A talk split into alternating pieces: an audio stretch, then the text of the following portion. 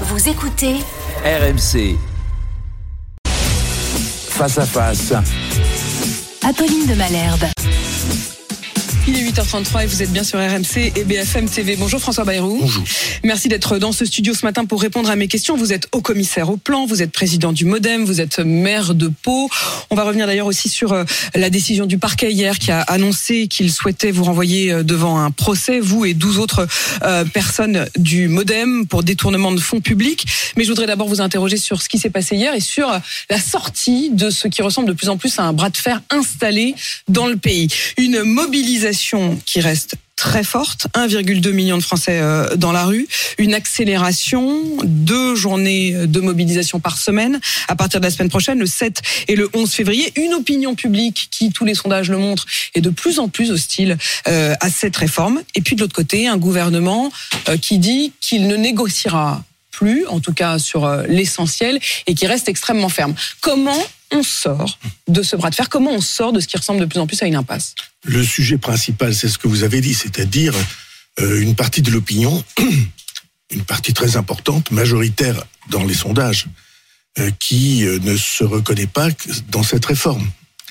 Euh, et elle ne se reconnaît pas parce que on n'a pas partagé avec les Français les raisons véritables de la réforme. Tout à l'heure, j'entendais la, la représentante de Sud qui était sur votre plateau et qui disait un sentiment d'injustice. C'est précisément pour la justice euh, qu'il faut qu'une réforme soit construite. Mais est-ce que là-dessus, c'était pas l'erreur C'est-à-dire le mot justice, chacun y entend ce qu'il Oui, veut. mais- Et d'ailleurs, il est plus tellement utilisé par le Oui, gouvernement. euh, peut-être à tort. Mm. Euh, euh, Aujourd'hui, la situation que nous avons, l'ambiguïté de la situation dans laquelle nous sommes, c'est que un certain nombre de responsables font croire, croient ou font semblant de croire que euh, les retraites sont équilibrées, que ce n'est pas nécessaire, que ce n'est pas urgent, qu'on a tout le temps, euh, pourquoi on fait une réforme. La vérité des chiffres que nous avons établis avec un rapport au plan que tout le monde peut trouver euh, sur plan.fr, la vérité de cette situation, c'est que aujourd'hui, aujourd'hui, et depuis de très nombreuses années, les retraites sont déficitaires, écoutez bien, de 30 milliards d'euros par an. 30 000 millions d'euros chaque année. 30 000 millions. Oui, mais vous, D'euros voyez, chaque vous année. dites la vérité des chiffres et vous dites le mot justice. Et on a précisément l'impression que dans ce débat Mmh. sur les retraites, euh, il n'y a pas de vérité des chiffres. Euh, alors certes, dans euh, vos, vos papiers du plan sans doute, mais le corps, par exemple, Eh lui-même a reconnu qu'il y avait différents scénarios, que suivant qu'on soit optimiste, que suivant qu'on soit pessimiste, il n'y a pas de vérité c'est des chiffres. exactement là qu'est le loup, comme on disait autrefois. Parce que le corps, qui a été institutionnalisé comme, comme portant la, la vérité pour euh, les Français, le corps a fait un choix qui est, euh, vous allez le voir, extrêmement discutable. Pernicieux? Le corps dit, euh, nous ne tiendrons plus compte des déficits actuels, les 30 milliards dont Mm. je parle.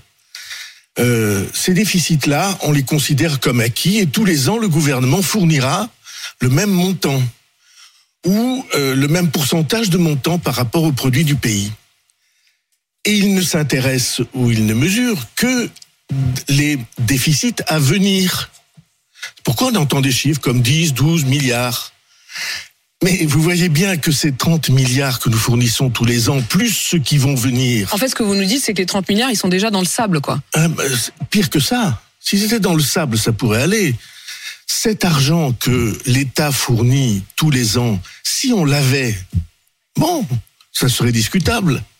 On pourrait dire voilà, on a un pays qui produit plus, c'est un choix, on va financer les retraites. Mais cet argent, nous ne l'avons pas, et c'est là qu'est l'injustice majeure. Alors là encore. C'est-à-dire, euh, euh, laissez-moi finir ma phrase parce que je pense que c'est très important et que si ceux qui nous écoutent euh, pensent que là est la vérité, alors quelque chose peut bouger dans l'opinion publique. Cet argent, nous ne l'avons pas. Et pour le verser tous les ans, qu'est-ce qu'on fait? On l'emprunte. C'est-à-dire qu'on fait payer les retraites d'aujourd'hui par les actifs de demain.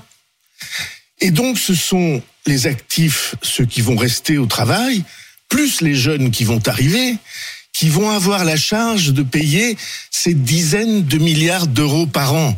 Et ceci n'est pas euh, euh, évidemment euh, est pris sur les vraies dépenses d'investissement qu'on devrait timing, faire. Euh, François Bayrou, on sort d'une période. D'abord, on sort d'une période euh, qui a épuisé les Français, qui les a même laissés sidérer. Il y a eu le Covid, il y a aujourd'hui l'inflation, il y a la guerre aux portes de l'Europe, et puis il y a eu le quoi qu'il en coûte. Pendant le quoi qu'il en coûte, tout le monde pensait qu'on n'avait pas d'argent, comme vous le dites, et puis on s'est rendu compte que quand on en voulait vraiment, on en trouvait. Donc pourquoi on en aurait trouvé pour le quoi qu'il en coûte, et que là maintenant on dirait bah non ça c'est pour une impossible, raison, il faut bosser Pour plus. une raison extrêmement simple. D'abord, ça ne peut pas durer quand vous avez un pépin dans une famille. Oui, mais ça veut bien dire que c'est un faites- choix. Attendez, non. Qu'à un moment on choisit de non, ne non, plus non. avoir d'argent pour les retraites. Non, non, non, non, je vais essayer de vous montrer le contraire. Euh, quand vous avez un pépin dans une famille, vous faites un effort et c'est tout à fait naturel. Et puis après, ça revient euh, euh, en vitesse de croisière, si j'ose dire. Mais là, la question, c'est que dans, pendant le quoi qu'il en coûte, on pouvait emprunter à 0%. Les taux d'intérêt étaient à zéro. Et quand vous empruntez à zéro, si avec cet argent vous faites un peu de croissance, Depuis un les point taux, ou depuis les taux ont demi, monté. depuis, les taux ont triplé, euh, quadruplé. Ils étaient euh, euh, un peu au-dessous de 1, ils sont euh, à 3. Et vous voyez bien que ceci n'est pas soutenable. C'est vrai, que, mais, quand même, quand on voit qu'il y a eu 240 milliards d'euros pour le quoi qu'il en coûte et que maintenant pour les 30 milliards, on nous dit c'est plus possible, il n'y a plus rien. Vous comprenez pas- Ça n'est pas 30 milliards. C'est 30 milliards de déficit. Euh, C'est 30 les, les, les retraites, les C'est 30 dépenses, milliards à sortir chaque année les pour être à dépenses- l'équilibre. Oui, les dépenses de retraite, c'est 345 milliards par an. L'État, sur ces 345, fournit 143 milliards, c'est-à-dire 40%. Et les déficits, c'est 30 milliards. Et donc, de ce point de vue-là, euh, les chiffres que, que je donne, ils sont à la disposition il, il de tout le justifie monde. en effet cette, cette réforme et vous dites au fond la même chose qu'Emmanuel Macron quand il dit que c'est indispensable et qu'il n'y a pas le choix. Maintenant, le problème, c'est la situation euh, avec cette euh, France qui est dans la rue, qui n'a pas l'air de vouloir euh, essouffler la mobilisation, qui prévoit de nouvelles journées, et de l'autre côté, en effet, le gouvernement euh, qui reste extrêmement ferme. Qui va craquer le premier? Est-ce que qui- comment on sort de ce bras de fer? Il va y avoir un débat au Parlement. Euh, L'Assemblée nationale et le Sénat vont voter. J'espère que ce débat sera utile, c'est-à-dire qu'on pourra approfondir un certain nombre des décisions prises euh, en matière de justice. Sur la question des 64 ans, quand vous écoutez Laurent Berger, c'est ça qui a mis le feu aux poudres. Laurent Berger avec la CFDT qui était prêt à soutenir la réforme version 1, c'est-à-dire la réforme par points, qui aujourd'hui fait évidemment partie des opposants. Euh, lui, il dit si on ne retire pas la question des 64 ans, euh, il n'y a pas, le reste ne sert à rien. C'est Oui. le 64 ans. Est-ce qu'on peut renégocier les 64 ans, François Bayrou? Euh, je pense que si on abandonnait la réforme, alors on se trouverait dans une crise euh, d'opinion, dans une crise politique. Mais il ne pourrait pas y avoir, par une exemple, crise- une, allongement de durée de cotisation, mais où on, on supprime la question de l'âge. vous savez bien que c'est la même chose. Si vous allongez, si vous allongez la durée de cotisation, vous reculez l'âge. C'est la même chose. Le gouvernement a choisi d'avoir les deux signaux. Et pour une raison qui existe vraiment, c'est-à-dire que euh, le, le problème du fait qu'on ne puisse plus trouver de travail à partir d'un certain âge vient de ce que la société tout entière s'est mise dans la tête qu'à 60 ans, c'était fini. Il y a un problème de rapport au travail? Il y a, il y a un gros problème de rapport au travail, je vais vous en dire un mot, mais si on, on met un signal euh, âge qui n'est plus à 60 ans, euh, ni à 62 ans, mais qui, alors, on augmente, comme tous les pays autour de nous l'ont fait, le, comment je peux dire, l'image euh, des, de, ceux qui sont au travail, de celles et ceux qui sont au travail et qui euh, Et- notamment la question des seniors, on va y, on va y revenir. Mais euh, dans le débat tel qu'il s'est installé, vous faites partie de ceux qui aujourd'hui dans l'entourage du président ont un peu de mémoire politique, davantage en tout cas que ceux qui sont au gouvernement. Quand vous voyez la manière dont le débat s'est amorcé, avec l'accusation de paresseux des opposants, avec euh, l'accusation à Laurent Berger d'être irresponsable, était-ce une bonne manière d'engager le débat? Euh, franchement, ce genre d'affrontement, c'est la, c'est la plus mauvaise manière d'engager le débat. Euh, quand on est dans des confrontations qui sont des conversations, des confrontations euh, blessantes, enfin, de mise en cause personnelle. Vous n'auriez pas dit euh, ce sont des paresseux, j'aurais- euh, bobos, je euh, ne crois pas que j'aurais utilisé ce genre de Non. langage. Pour une raison précise, c'est que je pense qu'il y a une question de rapport au travail euh, qu'il faut prendre au sérieux. C'est pas de la paresse, c'est ça que vous dites Non, euh, je pense que le- le- cette attente de la retraite comme une période de, de délivrance ou miraculeuse, elle vient de ce que le travail euh, est, euh, ne correspond plus à ce que ne correspond plus souvent à ce que les gens attendent, qu'il y a de l'usure, qu'il y a de la routine, qu'il n'y a pas d'horizon, qu'il n'y a pas de changement de perspective, qu'il n'y a pas de nouvelles responsabilités. Qu'il se soit senti humilié d'être traité Ouais, je, je, je pense qu'il faut éviter les vocabulaires euh, qui sont euh, excessifs. Donc il faut informer. Vous avez dit, euh, je pense que les Français n'ont pas été suffisamment informés, mais on peut pas dire aujourd'hui, Donne- un mois après, que les Français n'ont pas phrase. été suffisamment une- informés. Ben si, vous avez vous-même dit que les chiffres étaient pas clairs. Hmm. Euh, les chiffres du corps. les, oui, Les scénarios du corps. C'est-à-dire le- Les trajectoires les chiffres et les proposées par le scénarios, ben, que ça n'était pas clair. Euh, derrière ce que je défends, il y a une certaine idée d'une nouvelle pratique démocratique en France. Une pratique démocratique qui est capable, je le crois, de, de changer l'état d'esprit des Français, de changer l'esprit public, où on considère, non pas comme on fait depuis des décennies, et je presque dire siècles, euh, que une fois que quelqu'un est au pouvoir, euh, c'est lui qui prend les responsabilités. Il suffit bien que ce soit le sommet qui connaisse les réalités, il décide et les citoyens subissent. Ça n'est pas ma conception de la démocratie. Alors on fait comment? Alors on fait comment? Est-ce qu'il aurait fallu un référendum sur la question des retraites? Ma conception de la démocratie, c'est euh, on considère les citoyens, l'opinion publique, l'opinion civique, comme j'ai l'habitude de dire, comme des partenaires. On leur donne tous les éléments. on ne se réfugie pas. aujourd'hui. C'est pas le cas. C'est pas le cas. Mais vous voyez bien L'opinion que publique n'est pas considérée comme un partenaire. qu'il y a vous venez de derrière. le dire, il y a eu du mépris, Oui. il y a eu des, des- des- en tout cas des expressions que vous n'auriez pas voilà. choisies. Mais vous, vous voyez bien que ce que je défends, c'est précisément un nouveau modèle politique. Mais on fait quoi? On fait comment? C'est-à-dire que quand on a l'opinion publique qui est dans ce sens-là, faudrait-il, par exemple, est-ce que ce serait une des portes de sortie, envisager un référendum? Alors vous me prenez par les par les sentiments parce que depuis 20 ans j'avais défendu cette idée.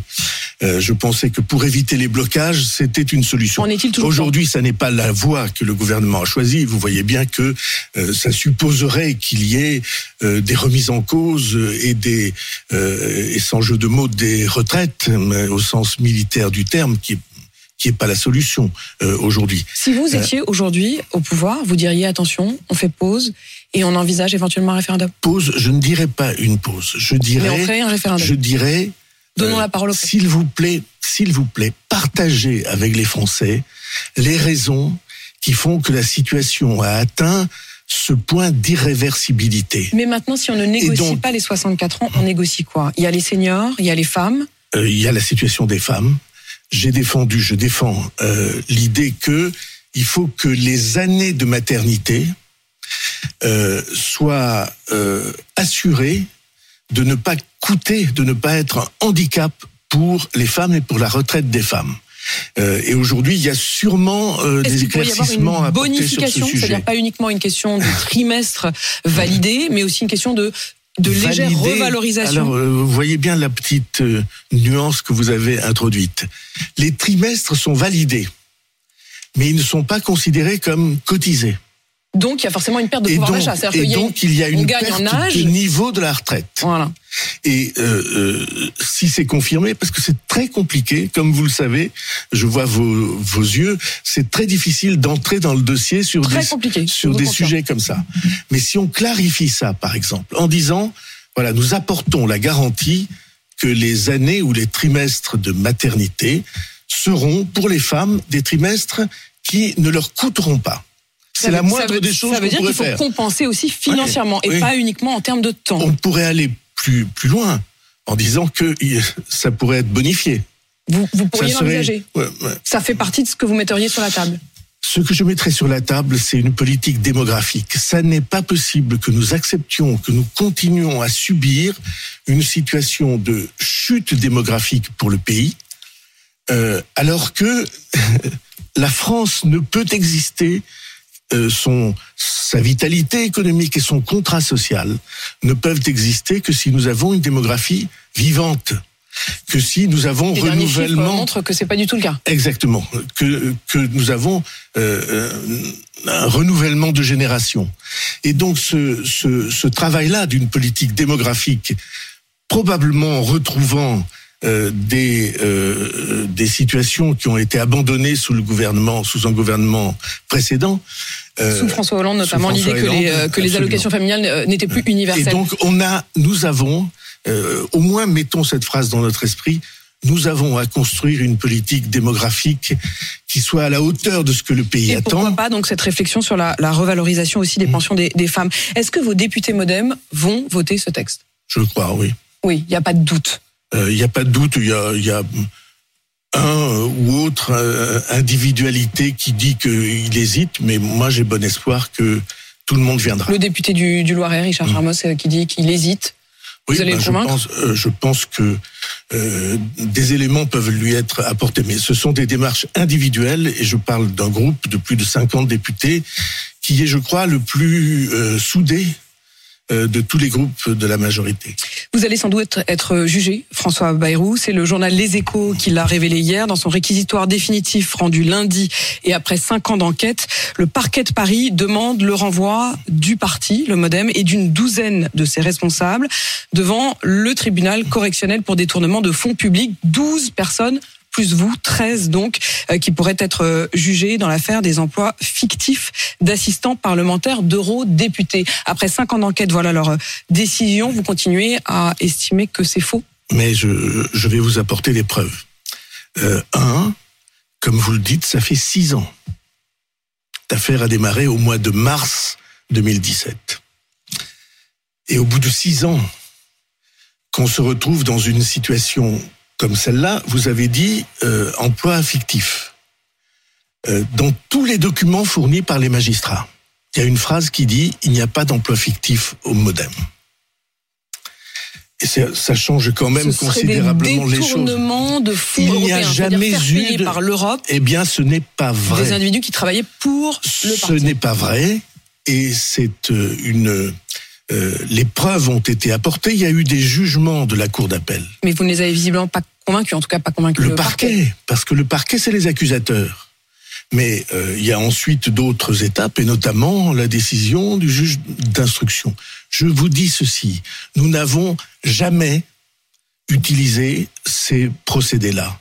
Chez nous, tous ceux qui étaient assistants parlementaires de députés européens avaient un contrat à temps partiel pour le député européen et à temps partiel pour le mouvement.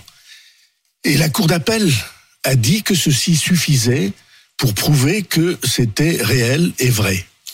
Et pour le reste, euh, le- l'ensemble des preuves que nous apporterons montreront aussi que ceux qui nous ont accusés, et c'est dans le jugement de la Cour d'appel, c'était des adversaires politiques.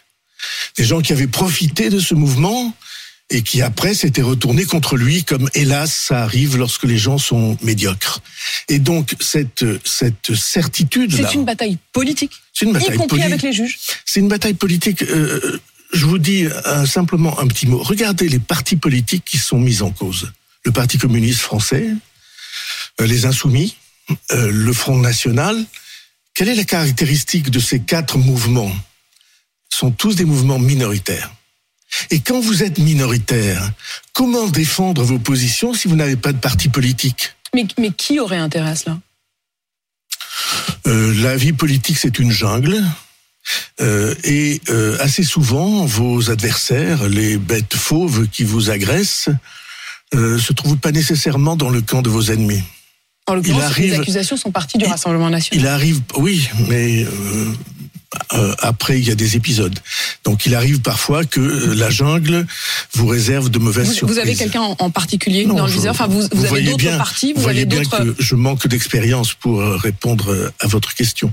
Mais, euh, la- mais, mais euh, euh, cette euh, François Bayrou, il parle quand même Cette- le, le parquet d'un préjudice pour le Parlement européen d'1,4 million tout ceci est faux, y compris dans leurs chiffres. Mais on le montrera. On va pas faire. euh, Mais est-ce que les juges, débat est-ce que les juges sont ici. politiques? Est-ce que Non, je je veux je veux pas employer ce genre d'argument parce que euh, ça vous a non. quand même coûté euh, le job de ministre de la Justice, oui, précisément entre autres. Mais vous voyez, c'est pas ça la question principale. La question principale est que dans ce genre de, de piège, euh, il y a des gens qui supportent, qui ont les épaules pour supporter, qui ont le cuir épais pour supporter, et d'autres qui euh, n'ont pas cette euh, solidité-là et qui tombent malades et parfois qui meurent. Vous évoquez Et Marielle donc- de Sarnez? Et donc, euh, il y a évidemment dans ces affaires-là une dimension d'agression humaine qui est difficile à porter. Ce n'est pas pour moi. Mais François Bayrou, ce que vous nous laissez entendre, c'est que Marielle de Sarnez en est morte. C'est pas ce que je laisse entendre. Je ne connais pas une seule personne qui la connaissait qui puisse dire le contraire. Euh, c'est comme ça la vie. Vous savez, il y a des gens qui sont de ce point de vue-là, du point de vue de l'honnêteté euh, fragile, du point de vue de de l'image C'est très grave ce que vous Fragile. dites. Oui, je n'ai pas le sentiment de dire quelque chose de léger. Oui, j'ai- nous avons vécu ça euh, dans une équipe humaine où des liens sont extrêmement forts. Euh, François Bayrou. C'est extrêmement euh, difficile à porter. Oui, bien sûr. Vous niez en tout cas toutes ces accusations. François Bayrou, Je au dis- commissaire au plan. la preuve de On l'a bien ça. compris. Président du Modem, maire de Pau, merci à vous, il est 8h54.